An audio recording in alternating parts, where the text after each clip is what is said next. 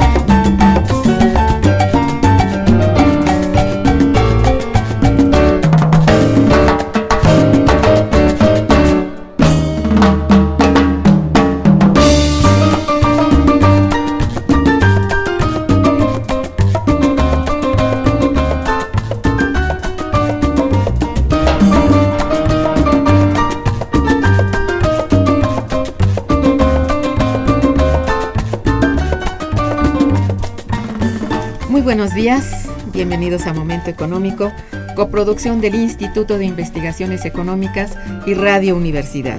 Les saluda Irma Manrique, investigadora del Instituto de Investigaciones Económicas, hoy jueves 28 de abril de 2016.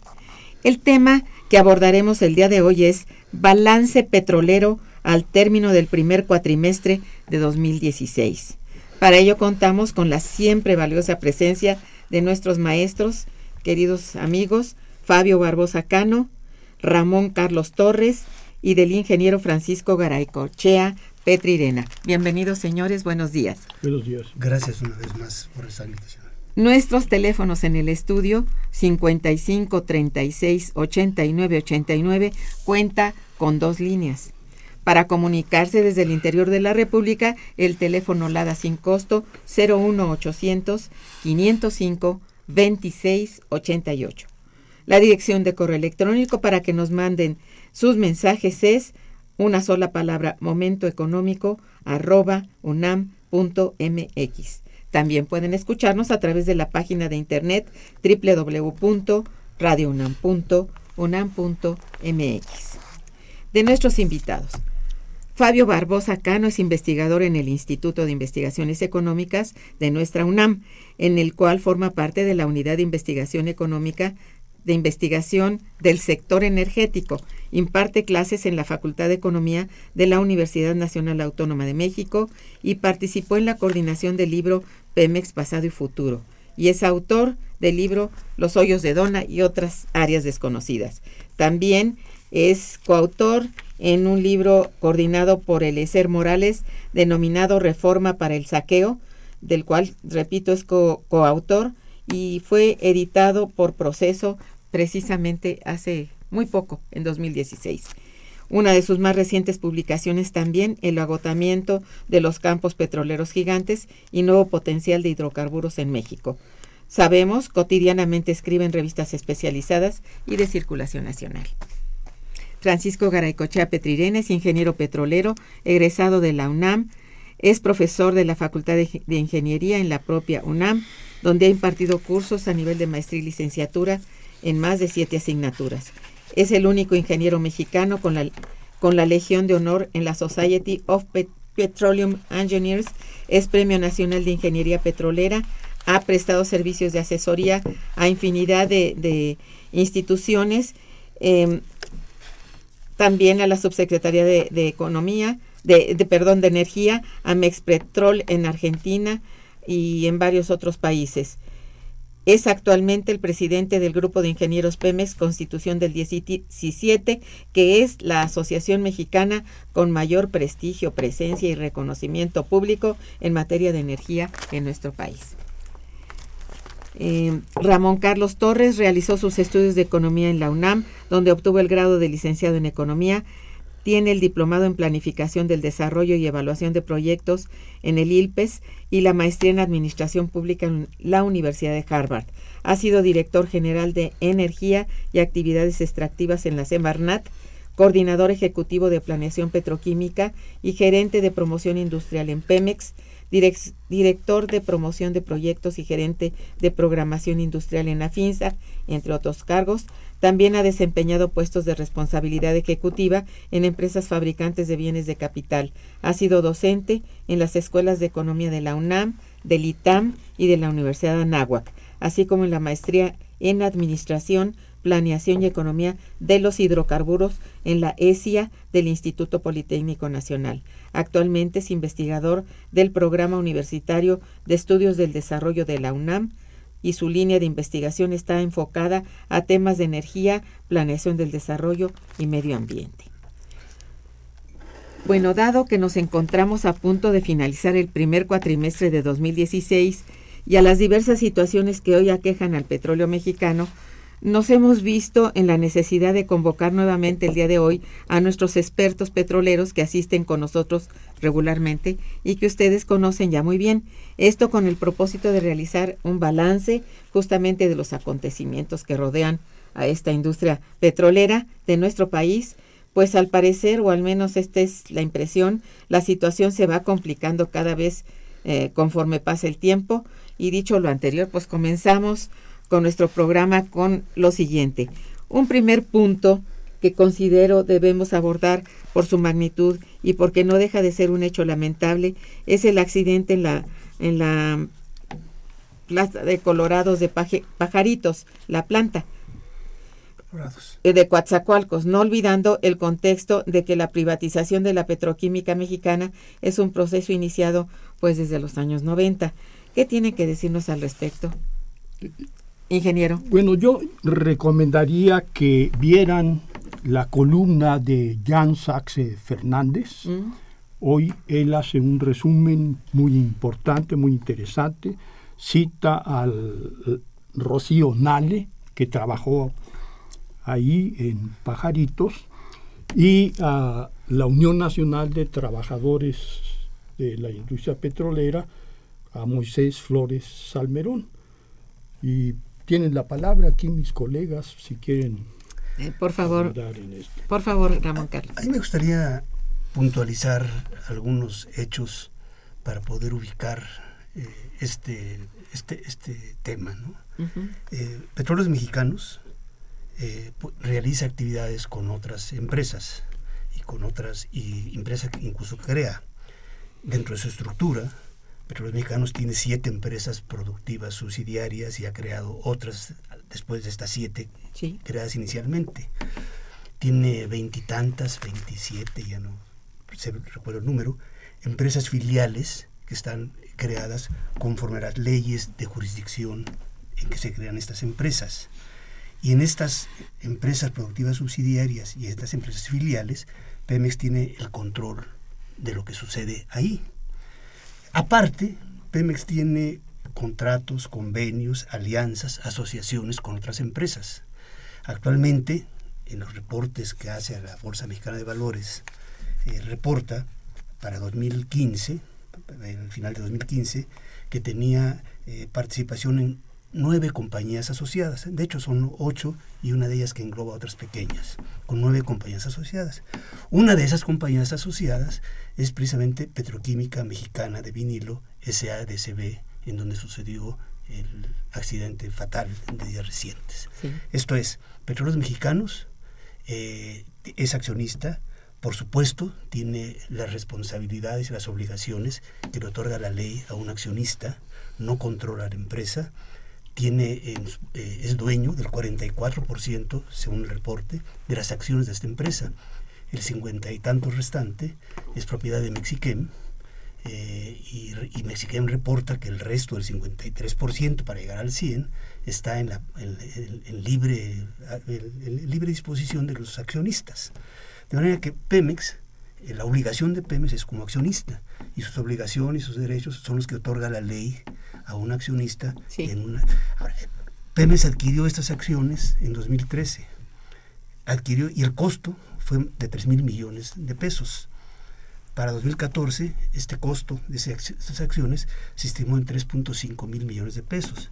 Y para 2015 se estima en 4 mil millones de pesos. En 2014 reporta una pérdida de 89 millones. En 2015 una pérdida de 72 millones.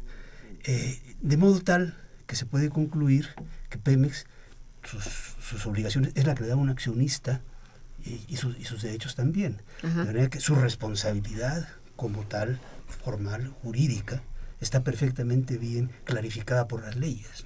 Eso es. Yo quería hacer esta puntualización. No, es bueno. Hay mucha confusión. Que Exacto. Y incluso eh, yo creo que se incurre en un algo delicado que es un encubrimiento eh, de los responsables cuando Pemex está asumiendo indirectamente por los boletines de prensa. Sobre todo porque da respuesta frente a los medios y parece el, el, que es realmente responsable. Exacto. Y lo que sucedió ahí fue un, accidente en donde la empresa contrató a otra empresa para hacer mantenimiento y esa empresa a su vez subcontrató a otras empresas y hubo una serie de, de, de, acciones que aún no está claro cómo son, pero de actos de incumplimiento de los protocolos que dio como origen que los trabajadores eh, subcontratados por la empresa a la que subcontrató eh, Petroquímica Mexicana de Vinilo cometieran errores fatales, ¿verdad? Sí, pero de esos, eh, si Pemex pues no es el, responsable y por tanto eso debería estar claro frente a la opinión pública. Sí, porque parece estarlo asumiendo y es bueno aclararlo. Está, es, es agraviado. Sí como empresa es agraviado. El patrimonio de la nación está siendo, estuvo mal manejado. Así es. Ingeniero, ¿quería usted agregar algo esto? ¿Tampoco? Sí, desde luego. Por favor. Este, eh, la sociedad mexicana percibió con toda claridad que se politizó el accidente. Ciertamente. Este, se pretendió aprovecharlo para una vez más colocar a la empresa estatal en el banquillo de los acusados. Esta era una maniobra inaceptable. Este, eh, un acontecimiento doloroso en, en, el que pierden la vida eh, trabajadores mexicanos este, pues, eh, usado para continuar este proceso de privatización y de entrega de los recursos naturales del país. Em, es, es, el hecho que hay que este, destacar, pero también señalar que la privatización tiene entre sus objetivos desplazar al Estado de la actividad económica. Eh, el hecho de que mm, se entregue estas actividades también eh, implica un abaratamiento de la fuerza de trabajo. El la actividad petrolera, el trabajador petrolero es un hombre que está arriesgando la vida constantemente, es una actividad de alto riesgo cuando se privatiza, se mm, suprimen una serie de prestaciones, de condiciones este, laborales, etcétera, este, y se pretende competir en el en, la economía internacional abaratando la fuerza de trabajo. Esto debe de ser este, conocido para mm, eh, que entendamos esta situación que está viviendo en general la industria petrolera de México. Sí, muy bien. Me parece muy buena la aclaración. Fabio, gracias. Otro punto importante que considero es el momento de abordar a estas alturas de 2016 es lo acontecido con los avances de la licitación 4, ronda 1. Fabio. Sí, este tenemos algunas novedades en este mes que está terminando, día 15 de abril. Se mm, agotó ya una etapa que es la de mm, las, eh, los, permisos para acceder a la información geológica este, de, las, de las de los bloques, de las áreas de licitación en aguas profundas. Eh, a pesar de las condiciones este, eh, del mercado internacional, eh, hay empresas importantes que han este, iniciado ya su proceso de calificación este, y entre ellas se encuentra eh, Statoil. Esto hace ver que mm, el planteamiento que voces muy autorizadas han venido formulando de detener este proceso, este, no, no va a ocurrir y que mm, para el próximo, por otro lado, este, eh, fue el propio Peña quien Houston este, anunció las fechas de, la licitación del evento culminante que es la presentación de ofertas en el próximo diciembre.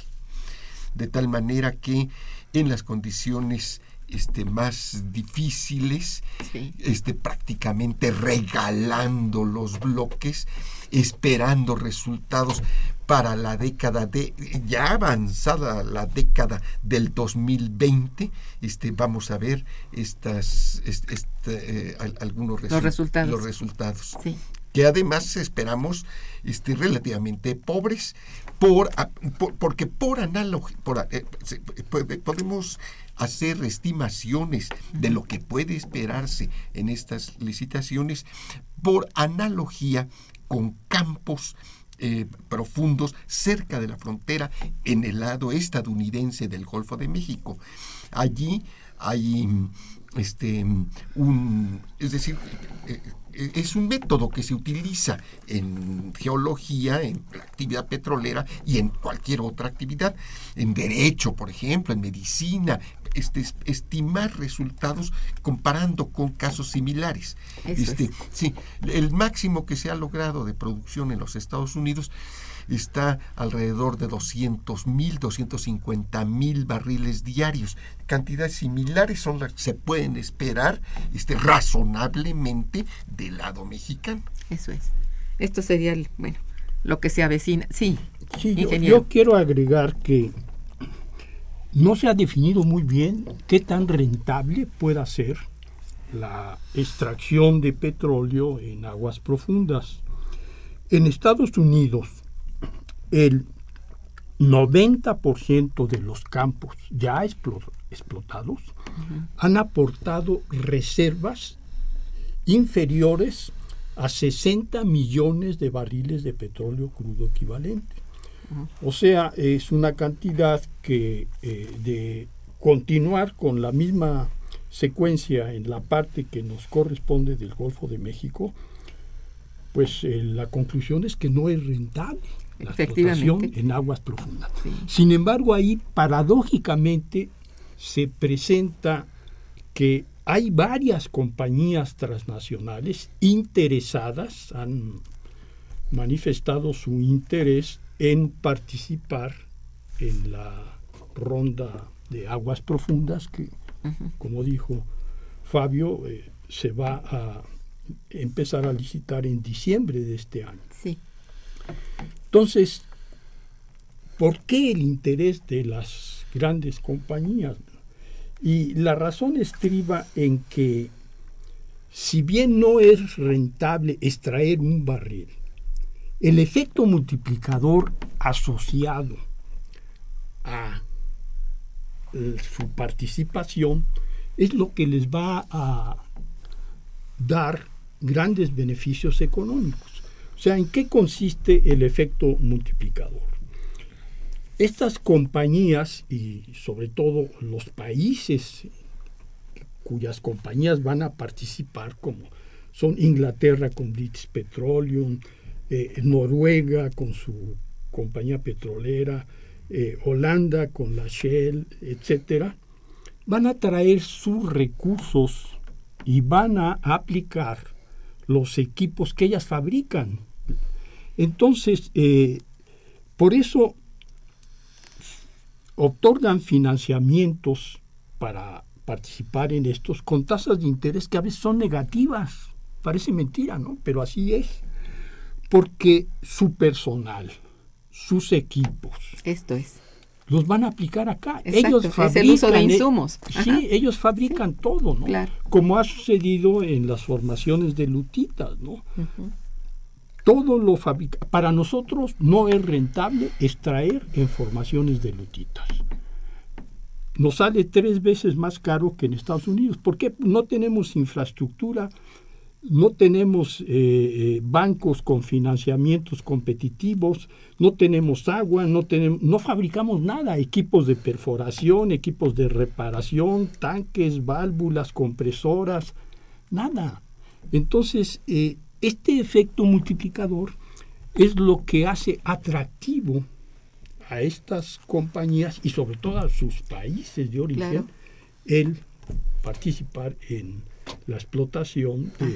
no se diga si en shale es este baratísimo extraer el petróleo, bueno, pues en aguas profundas todo el equipo, maquinarias que se aplican para extraer, bueno, pues, es muy, muy caro comparado con lo que está. Hay equipos, por ejemplo, que valen más de 20 mil millones de dólares. Una planta de explotación de gas en donde el gas lo licúan y luego lo exportan, tiene ese valor, 20 mil millones de dólares. Es carísimo. Es cari todo es carísimo, ¿no? los bancos, digo, los barcos que de eh, recolección, almacenamiento y traspaso son de más de mil millones de dólares. Todo es carísimo. Mm, pues sí, pero el caso es, es este, que van a hacer uso de todo lo que no se está utilizando ya en este momento. Mire, en el Mar del Norte estaban produciendo hace unos ocho años 6 millones de barriles. Ahora todo ha ido declinando y andan en dos. Entonces, ¿dónde van a aplicar todos los recursos que han desarrollado? Esto es. Pues, aquí está. Acá, pues está. es eso. Sí. Hay un comentario que me gustaría hacer. Claro. Eh, que es eh, un aspecto indirecto de, la pregunta que se está formulando sobre la licitación 4 de la ronda 1. Sí. Yo creo que eh, esto reafirma un cierto estado de esquizofrenia en que estamos cayendo. Este, estamos eh, eh, manejando un futuro aparentemente muy incierto de si puede explotarse las aguas profundas y de si esta es una primera acción para ello, al rato va a venir Lutitas y luego Chicontepec. Como muy optimista más que nada. Y la realidad es que mientras tanto, lo que está sucediendo en este momento en, el sector petrolero eh, es eh, trágico.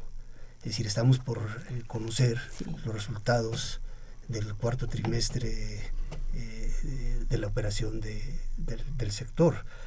Pero lo que sí está claro es que ya conocimos que hasta 2015 se reafirma brutalmente una tendencia que, debería de, tenernos eh, muy preocupados y muy concentrados en dar soluciones.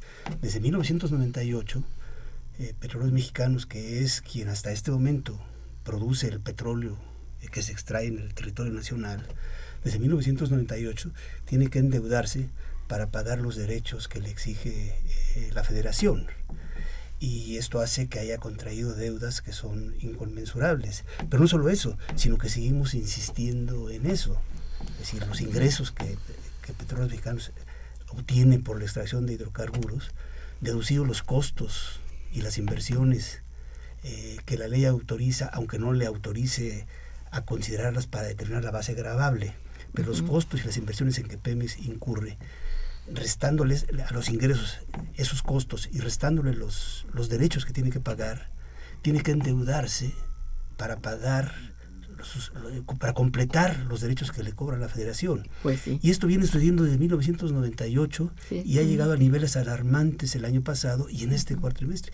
Y mientras tenemos esta situación que estamos eh, hundiendo la capacidad productiva de, la empresa, que en este momento nos va a seguir dando de comer y el próximo año y el otro y el otro, estamos construyendo eh, y estamos distraídos eh, con, temas que son relevantes, pero que hay que ubicarlos en contexto. Por eso digo que estamos cayendo en una especie como de esquizofrenia, ¿no? Eh, eh, parece un tanto mm, premeditado el que sea tan confuso, ¿no le parece a usted? Pues si no es premeditado, se logra el objetivo. No, porque de esto sí depende realmente de una información y la información es así, este, tan vaga en algunas cosas y bueno, se centra en, en otras que son más bien hasta amarillistas, ¿no? Perdón, sí. Bueno, por ahí este, les decía yo a veces a los estudiantes en algunas clases que la tenemos, carecemos de información que es escasa y mala. Pues sí. Porque además de hay, que existía escasez de información, la información que teníamos era eh, falsa. Y efectivamente, si, si uno pierde, solicita a través del IFAI información, como yo lo hice sobre Chicontepec, pues me mandaron información alterada. Inflaron la capacidad de producción de los pozos, inflaron sus reservas, en oh. fin, se cae en una situación de que no hay confianza en pues instituciones como el, la del IFAI, ¿verdad? Desafortunadamente sí. Vamos a hacer una breve pausa musical y regresaremos. Quédense con nosotros.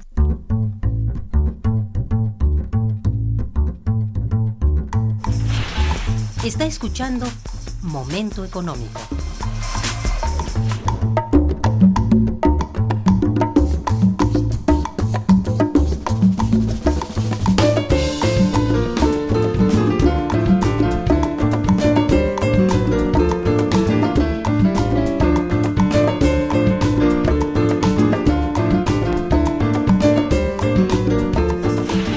El teléfono en cabina 55 36 89 89.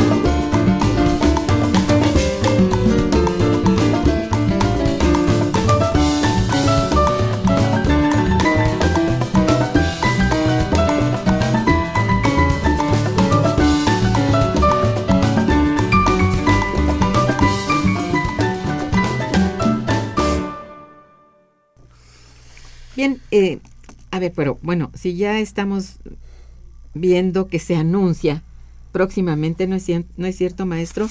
Lo de la licitación 5 en la ronda 1. Le pido por favor al ingeniero Garay Cochea, ¿qué vemos hacia ese eh, futuro inmediato? Sí, estas licitaciones van eh, orientadas a las lutitas, el shale o formaciones de esquistos y Chicontepec. Sí. Ya están en explotación y ya tiene tiempo, violando la constitución, se dieron concesiones en Chicontepec, por ejemplo, a través de los laboratorios de campo a Schlumberger, Halliburton y otras empresas, donde se les concedieron bloques para que ellos experimentaran con la idea de encontrar eh, pues digamos, procedimientos que permitieran incrementar la rentabilidad. Pero no, no, no, no han conseguido nada. Y en las formaciones de lutitas, bueno, pues estaban en la cuenca de Burgos, también a través de los contratos de servicios múltiples, varias compañías. Estaba Repsol, eh, Petrobras, Luis Engineering, en fin. Igual con bloques con exclusividad extrayendo eh, gas y petróleo. En las cuencas de Lutitas, en Misantla, parece que es la, el área más atractiva porque contiene mm, bastante condensados o petróleo, pero fuera de ahí, de esa cuenca, Burgos pues ha sido un fracaso. La producción, desde que entraron las grandes compañías estas extranjeras, ha ido para abajo, no, han, no ha repuntado. Y Chicontepec, bueno, llegaron a, ofrecer hasta un millón de barriles y no pasamos de 40 mil barriles por día. Sí, esa es la, la, situación. Pues bastante este, escasa, ¿no? Este, sí, Fabio. Sí, eh, la crisis actual, uno de los fenómenos más interesantes que tenemos que intentar comprender, nos está dando, entre otras lecciones, este, nos está mostrando, nos está diciendo, aquí están las lecciones que hay que aprender de la realidad que está ante nuestros ojos, que este segmento nuevo en la extracción de hidrocarburos tiene una, un potencial, una capacidad de resistir los bajos precios verdaderamente inesperada. Este, en general, eh, el conjunto de los analistas en nuestro país e internacionalmente esperaban que eh, después de o abajo de 80 dólares, de 70 dólares, de 60 dólares, de 50 dólares, de 40 dólares, la producción de, en formaciones shale se desplomaría. Eso no ha ocurrido.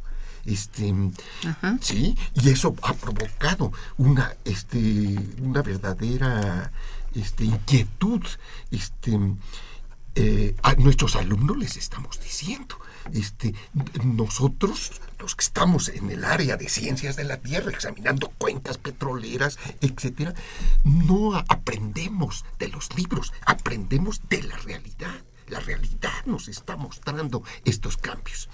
En relación con esto, quisiera señalar que la semana pasada hubo un evento en Houston, Texas, e, examinando los problemas de infraestructura, en donde se hicieron revelaciones muy importantes.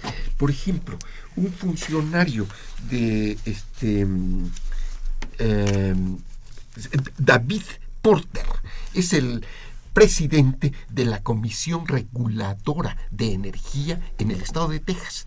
Tiene un nombre muy peculiar que nada más confunde este, este reguladora tejana. Es el equivalente a la CNH, nada más que ahí opera a nivel estatal, con una influencia y con una historia y con un cuerpo de profesionales muy importante. Este, tiene una página que hay que consultar, es imprescindible para los ingenieros estar consultando la página de esta reguladora.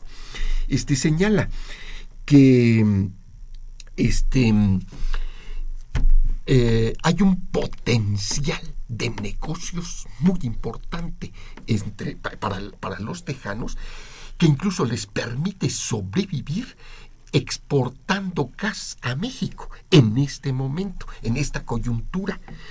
Este, y debemos de recordar, porque si no tenemos historia, si no vemos los antecedentes de los problemas, pues entonces estamos perdidos, no entendemos nada. Debemos de recordar que el sector de construcción de infraestructura, de ductos, de gasoductos, de eh, instalaciones de almacenamiento, está abierto a la iniciativa privada desde el sexenio del presidente Cedillo, hace ya muchos, muchos años, desde los finales de los 90 que se abrió este sector. Y sin embargo, no atrajo al capital privado. ¿Por qué hoy este, se, inicia una afiabrada construcción de ductos que, eh, además de los que hemos señalado, este, el Financial Times acaba de publicar un, artículo que nos hizo favor nuestro querido amigo este el maestro Hernández Haddad de enviar este sobre las nuevas terminales en el Pacífico, en el Golfo de México, cruzando la frontera, etcétera, etcétera. Entonces allí este, se, dice, mientras en la, algunos candidatos en Estados Unidos este, a la presidencia están hablando de construir muro, los muros este, en la, a, lo largo de la línea fronteriza, lo que los petroleros realmente están haciendo es romper la frontera con tubería este, nueva. Y, este, y, van a, este, y, están elaborando proyecciones de duplicar el volumen de importaciones. ¿Qué, qué realmente está pasando? Este, yo pienso que es muy importante examinar esto porque lo que realmente está ocurriendo son eh, un afán de los, de los petroleros por hacer negocio rápido, este, eh, como dijo Ramón Carlos, una actitud este, eh, él dijo, él usó la palabra esquizofrenia, este, en fin, de perder este, toda visión de, futuro y hacer negocios rápidos, hacer negocios prontos, incluso aprovechando el cambio climático. El capitalismo está avanzando, haciendo negocios a, partir de fenómenos como este tan transitorios. las lutitas este, eh, eh, eh, han vivido un proceso de mm, sobreproducción, de almacenamiento excesivo, porque en Estados Unidos se presentó uno de los veranos más cálidos, este, de perdón, uno de los inviernos más cálidos de, de los últimos tiempos, porque se presentó un fenómeno en que la mitad del combustible de para calefacción este, no pudo venderse y en ese momento ellos aprovechan a hacer este tipo de construcciones, este, incluso están planteando ahora un nuevo ducto de, de más de un millón, con una capacidad este, tres veces mayor a la que tú tanto has criticado, Francisco, del troncal del Golfo que construyó este, el ingeniero Díaz Serrano, pero ahora submarino, desde Brownsville hacia, hacia, hacia Tuxpan, este, construido rápidamente para terminarse en este mismo sexenio, etcétera, para duplicar el volumen de las exportaciones. Este, esta situación, este, pues yo pienso que eh, no, si no la examinamos, si no la reflexionamos, si no la pensamos desde la universidad, estos, eh, desde, desde el ambiente académico, estos nuevos fenómenos, estos cambios que se vienen presentando, no se van a hacer en ninguna otra parte. Es decir, aparentes contradicciones, ¿no? Exacto. Que parecen que, bueno, ¿cómo es posible que ahorita quieran hacer tantos negocios cuando en realidad el producto no está tan exitoso. Este, pero incluso vimos otras, otros, otros, otros, otros fenómenos de este tipo. Este, los precios del gas eh, se mantuvieron a lo largo de la década, pues alrededor de tres, del gas natural de 3, 4 dólares. Este, en 2008, 2007, ¿por qué se produce este disparo tan alto que, que constituye el momento de detonación de la producción de las lutitas por el, por el huracán Katrina, que destruyó toda la infraestructura de proceso de gas en Texas y en Luisiana. Este, eh, eh, eh, este tipo de fenómenos que, como tú los llamaste, aparentes contradicciones, nuevos fenómenos de nuestro tiempo, nuevas modalidades del funcionamiento del capitalismo. Sí, sí. hay que considerar todo eso y tienes mucha razón de tener una memoria histórica en esto, ¿no? Porque es muy rápido el cambio y parece así como de locos lo que están haciendo, ¿no? Perdón, maestro. No, no solamente agregando, eh, por una parte el ingeniero planteó eh, algo que tiene que ver con la riqueza petrolera que se nos ofrece para el futuro y, Fabio con mucha razón está hablando sobre lo que está pasando en este momento eh, de importaciones. Y es que creo que hay una idea que se ha difundido al calor de la reforma energética y que muchos mexicanos han comprado o hemos comprado, que es la ilusión de, los, de la riqueza petrolera. De repente, sobre la mesa, eh, lo que es las reservas probadas, el manejo de las reservas probadas, el manejo de las reservas petroleras, fue sustituido por una danza de barriles de petróleo y se empezó a hablar de recursos prospectivos. Y las reservas petroleras del país, que estaban en 13.7 mil millones de barriles, de pronto fueron opacadas ante la gran opulencia que podía haber en aguas profundas, en Lutitas, en Chicontepec, y se nos habla de decenas de miles de millones de barriles y que totalizan más de una centena de miles de millones de barriles, como parte de la riqueza y, del pastel que tenemos los mexicanos. Se fue más allá que el tesoro del el tesorito escondido en el, fondo del mar, que fue la propaganda, el spot.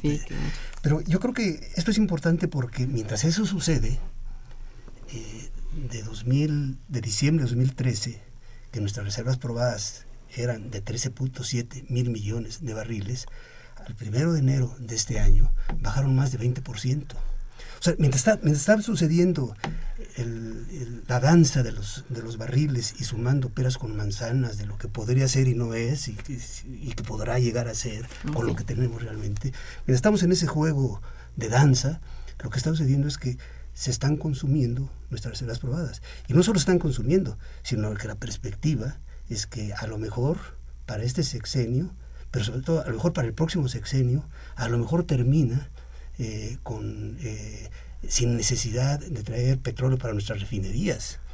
Pero al, paso que vamos, ahora toda esta fiebre de negocios, y que tiene que ver con parte de lo que, de lo que se planteaba, esta fiebre de negocios es porque el negocio se ve ahora que está en las importaciones los ductos, eh, traer de ah, fuera, etc. El negocio es vender infraestructura. un poco es aquí vendernos. Veamos lo que tenemos, cuidemos lo que tenemos, exijamos transparencia sobre lo que tenemos. Sí, Debería que estar prohibido hablar del gran potencial sobre los recursos prospectivos, ¿no? Hay que aclararles al auditorio que los recursos prospectivos tiene una probabilidad menor del 10%. O sea, eh, pero hablar de menor del 10% puede ser como hablar de jugar al melate para empezar a tener este, la esperanza de que, bueno, vamos a ser muy ricos en cuanto eh, afloren estos recursos prospectivos y se concreten.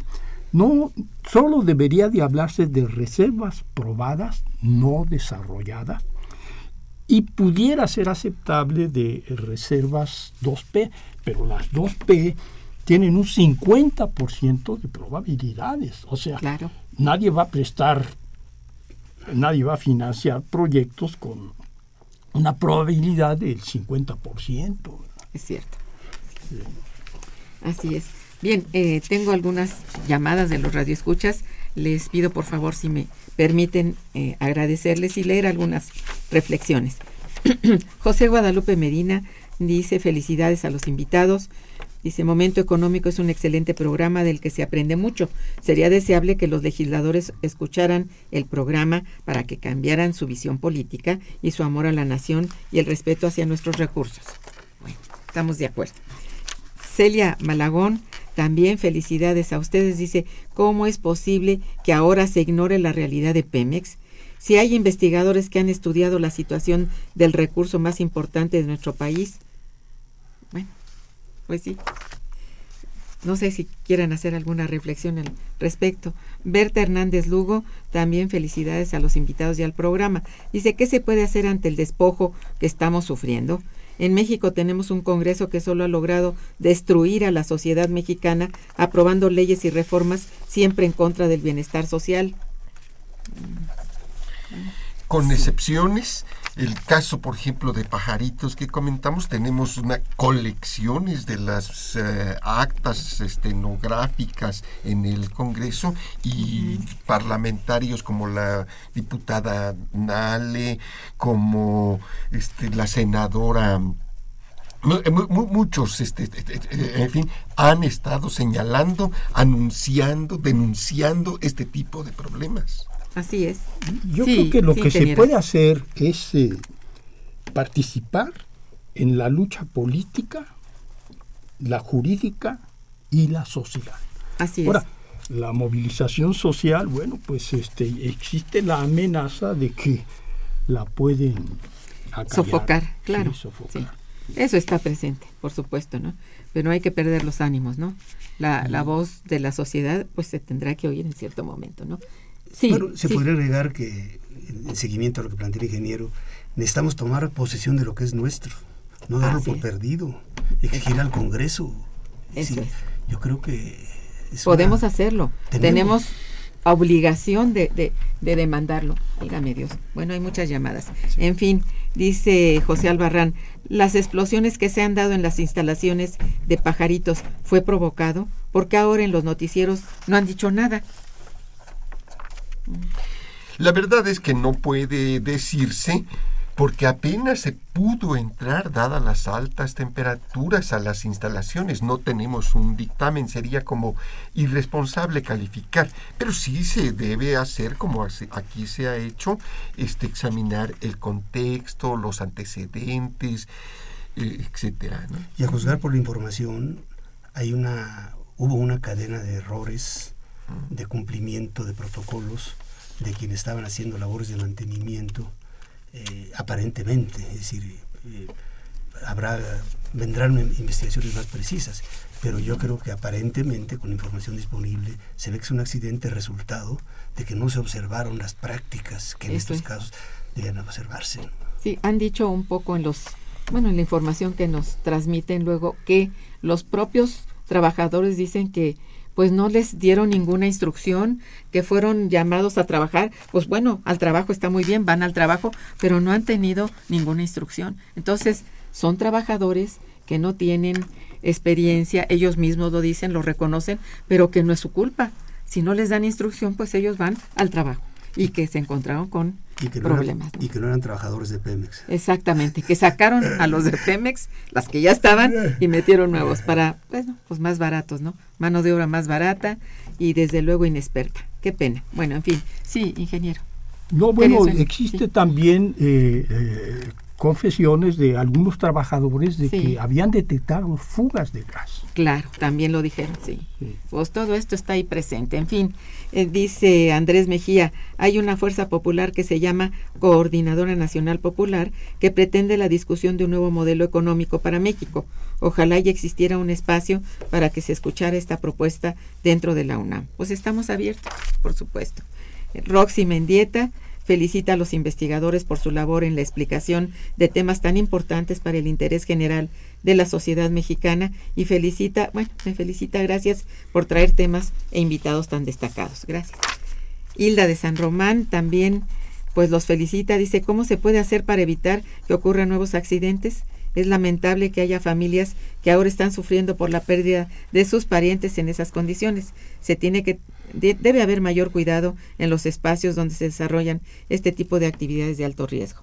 Pues creo que sí estamos de acuerdo. Totalmente de acuerdo. Las actividades petroleras son altamente riesgosas. Riesgosas, como ya lo decía muy bien este Fabio. Sí, y exigen cumplimiento muy escrupuloso, Así es. como lo tuvo durante muchas décadas Petróleo Mexicano. Ciertamente, habría que reconocerlo. Sí, díganme. Sí, no, los accidentes eh, seguirán presentándose, ¿verdad? Lo importante es la prevención. Eh, la operación y el mantenimiento apropiado de las instalaciones. Ciertamente.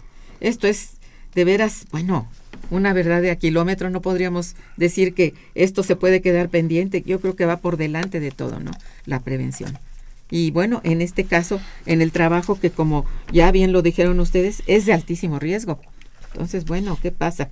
Oscar Ángeles, Oscar Ángeles también los felicita, dice, felicito a los invitados. Y bueno, los capitales que han llegado a México en el sector de petroquímica han querido no solo desplazar al nacional, sino que ahora provocan problemas que afectan directamente a la población. No es que haya, se hayan empeñado en, en desplazar, es que han sido invitados a ello, ¿no? Han sido convocados. Entonces, hay un, ahí si de culpa se trata, se trata de quien convoca. Generalmente sí, Fabio. Quiero agregar algo entre las llamadas se encuentra de la, las llamadas que acabas de enumerar, se encuentra la de la maestra Mendieta. Ella fue asesora este, en distintas eh, legislaturas y está eh, preparando un evento para el día de mañana en el Salón Benito Juárez que se ubica en Plaza de la República a las 4 de la tarde. Este, asistirán, desde luego, pues se espera eh, miembros de la Asamblea de la Ciudad de México, no sé si sigue llamándose este, de esta forma, y organizaciones este, campesinas este, que mm, están preocupadas por los impactos que pueda tener esta actividad del, del, de explotación de lutitas, que por lo que estamos diciendo parece ser que a pesar de todos los desafíos, la veremos en nuestro país, especialmente en las regiones de, con posibilidades aceiteras en el norte de Veracruz. Eso es. Bien, este Susana Becerril también Felicidades a los invitados y al programa. Dice, la sociedad mexicana está siendo desplazada por intereses particulares del gobierno y de los dueños del gran prácticamente la destrucción de la población mediante la pobreza y la marginación. Bueno, están claros, ¿no?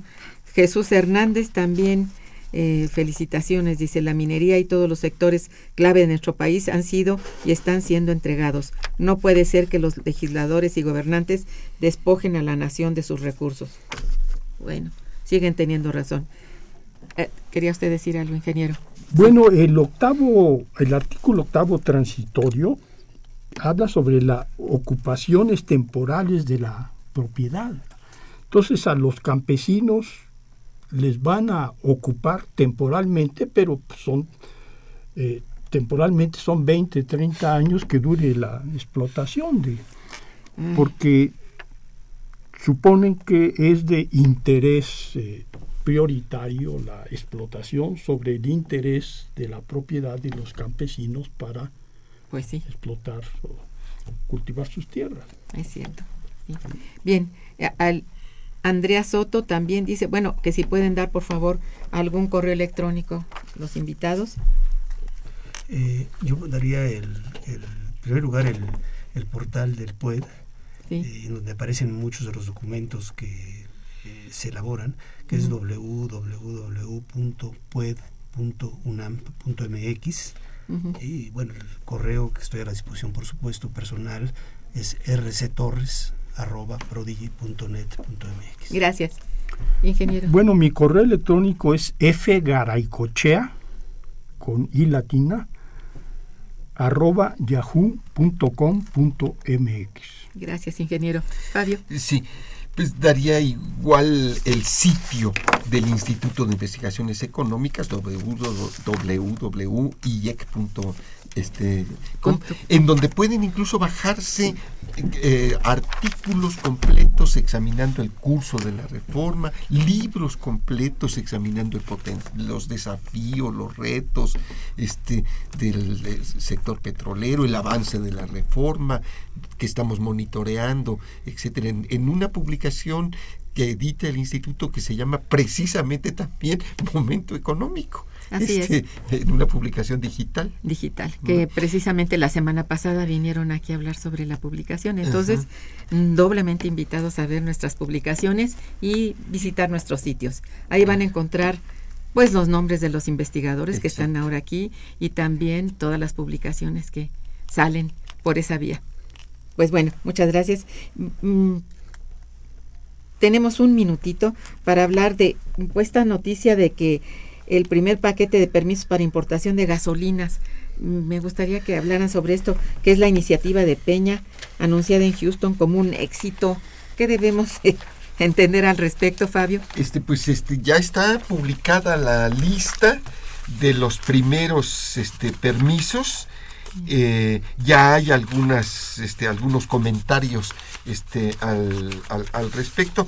Y entonces se habla que ante el fracaso de la reforma en el sentido de mejorar la extracción petrolera que continuará cayendo indudablemente este, ante las finanzas públicas, pues se pretende justificar eh, la reforma con eh, actividades como esta que estamos este, pues, examinando. Penosamente.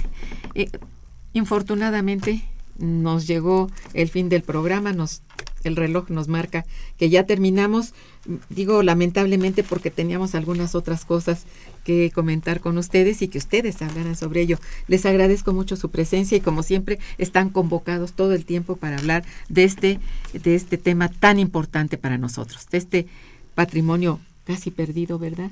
No. ¿No? Ah, bueno, este patrimonio que todavía podemos rescatar. Ok. Estuvo en los controles técnicos Socorro Montes Morales, en la producción eh, Santiago Hernández y Araceli Martínez. Muchas gracias.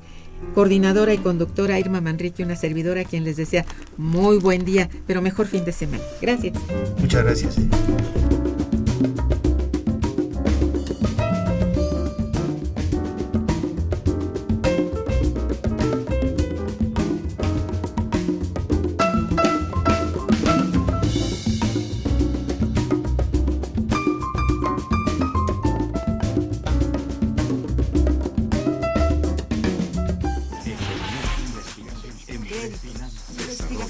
Momento económico. Radio UNAM y el Instituto de Investigaciones Económicas presentó Momento económico.